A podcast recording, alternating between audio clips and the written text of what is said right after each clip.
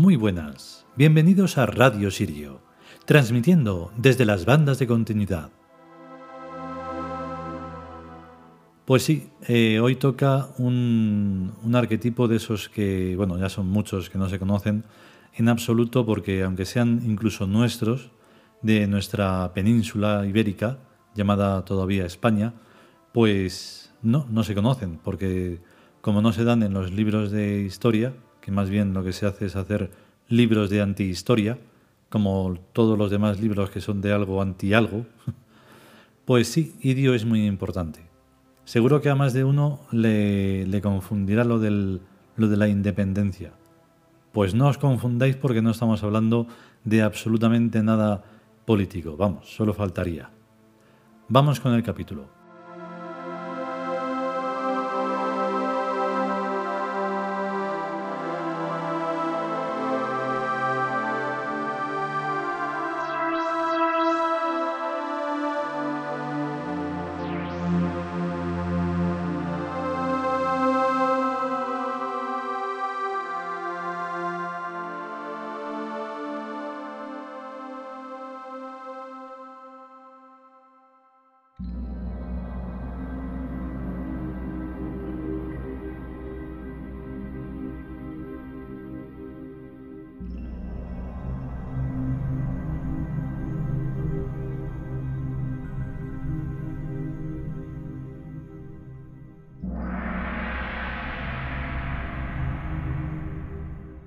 Dioses celtas.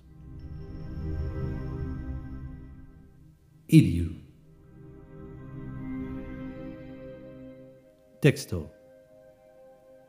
Diosa de la independencia, que por magnitud o sutileza confiera a sus devotos. En cualquier circunstancia vital, los fieles de Idiu se mantienen tranquilos y serenos, pues ningún mal puede dañarles. Comentario. Hay que distinguir nítidamente entre dolor y daño. Los males causan dolor, pero el dolor acaba por cesar. El mal puede causar placer, y el placer puede hacer daño. Lo cual no quiere decir ni de lejos que todos los placeres sean dañinos, ni que estén causados por el mal, pues muchos placeres son saludables y muy beneficiosos para la mente y para el espíritu. El daño es algún deterioro o degradación de algo o de alguien que antes era mejor. Por ejemplo, si un vaso de cristal sintiera y se le echara agua hirviendo, sentiría dolor, pero después se enfriaría y el dolor acabaría por cesar. Pero si el vaso recibe algún golpe y se rompe, lo que ha recibido y sufrido es un daño. Si una persona recibe un dolor moral y luego se recupera, no ha recibido ningún daño pero si esa persona se vuelve violenta e injusta a causa de aquel dolor, lo que recibió fue un daño. La diosa Idiu nos garantiza la independencia por magnitud o sutileza, o sea, independencia respecto al mundo y al entorno familiar y social por magnitud, grandeza de alma, y por sutileza, intereses del espíritu incomprensibles para la gente vulgar. La independencia espiritual y mental nos es imprescindible para no contagiarnos de la ramplonería moral y de la bajeza insidiosa de la gente humana envidiosa y corrupta. Cada uno tiene derecho a ser como le dé la gana, pero no tiene ningún derecho a obligar a nadie a ser como él. Pero la gente que digo odia al diferente y se empeña en hacerle igual a los demás y a que comparta los mismos vicios y la misma forma de vida que tienen los demás. La independencia que la diosa Idiu, que vive en nosotros, nos concede es respecto a mundos y entornos no elegidos por nosotros libremente. El mundo y el entorno que libremente elegimos forman equipo con nosotros y con nuestras vidas, y lo que en ellos acontezca es de nuestra responsabilidad. Mejor es ver la botella medio llena que medio vacía. En el mundo humano hay y suceden cosas muy desagradables, pero también hay cosas maravillosas y suceden eventos magníficos. Examinándolo todo y eligiendo solamente a lo mejor, nuestras vidas se enriquecen y nos vamos haciendo mejores. Somos el resultado de nuestras personales elecciones en el conjunto de ofertas benévolas y malignas que nos ofrece el mundo. Evidentemente, lo malo se recubre de apariencias agradables y placenteras. Nadie se vuelve drogadicto ni alcohólico si las drogas y los licores fueran desagradables. Al principio han de parecer inofensivos y exultantes, para más tarde hacerse necesarios y finalmente hacerse esclavizadores.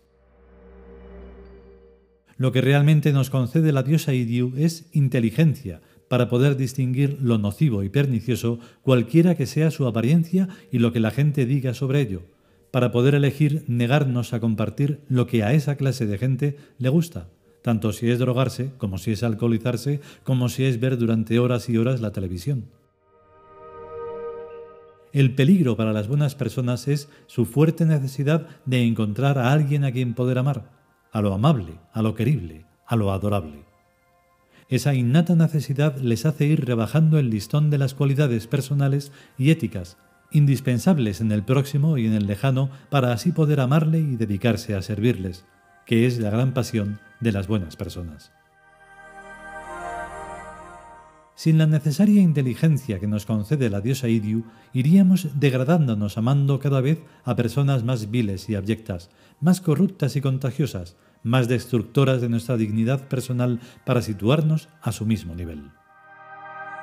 Muchos sentimientos encontrados, duales, casi bipolares, resultan de esa actitud en muchas buenas personas que se culpabilizan a sí mismas por no poder amar a las personas de su familia y de su entorno que no tienen nada de amables por sus comportamientos para con tales buenas personas. Yo quería mucho a mi padre, y mi padre me quería mucho a mí, pero era tan rígido y estricto en su afán de darme una buena educación y no pasarme ni una que cuando se murió de un inesperado infarto al corazón, me sentí tan libre y tan a gusto, que remordimiento sentía por considerarme un monstruo muy apenado y dolorido y contento a quien se le acababa de morir la persona que más le quería en el mundo, que me tenía súper protegido. Esta dualidad se me pasó en una semana, pues yo no me culpabilicé de que mi padre se hubiera muerto.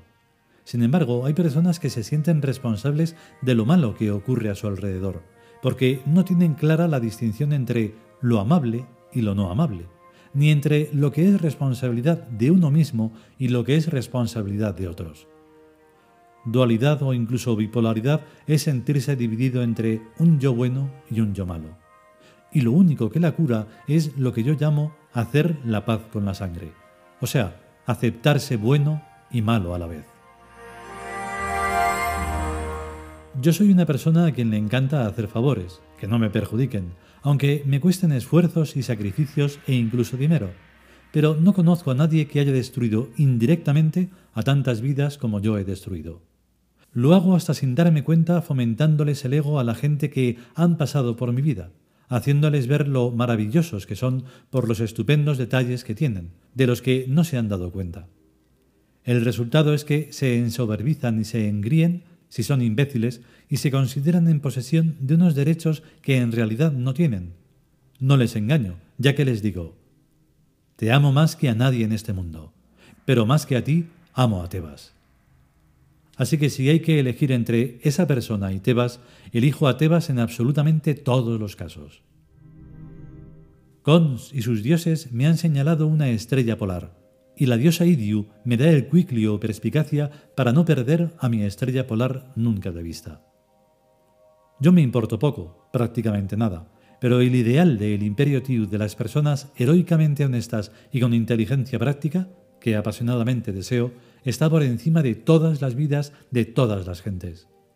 Y todo lo que haya que sacrificar a ese ideal se sacrifica.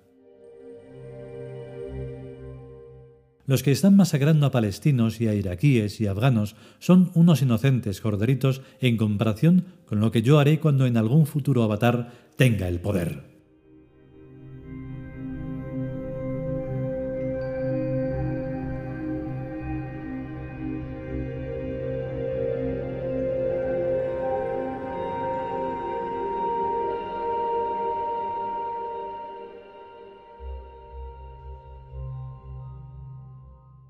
Y hasta aquí el capítulo dedicado a Idiu.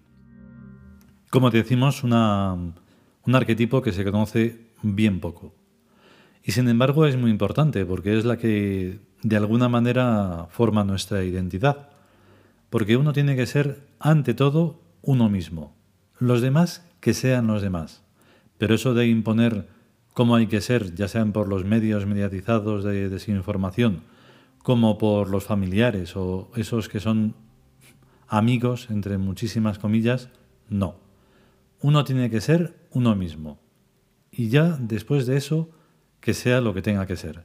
Pero es lo más importante, porque es lo que define tu, vida.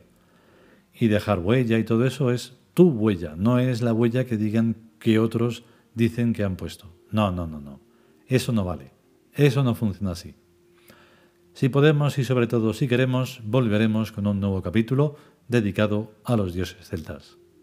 A estar bien. Hasta luego.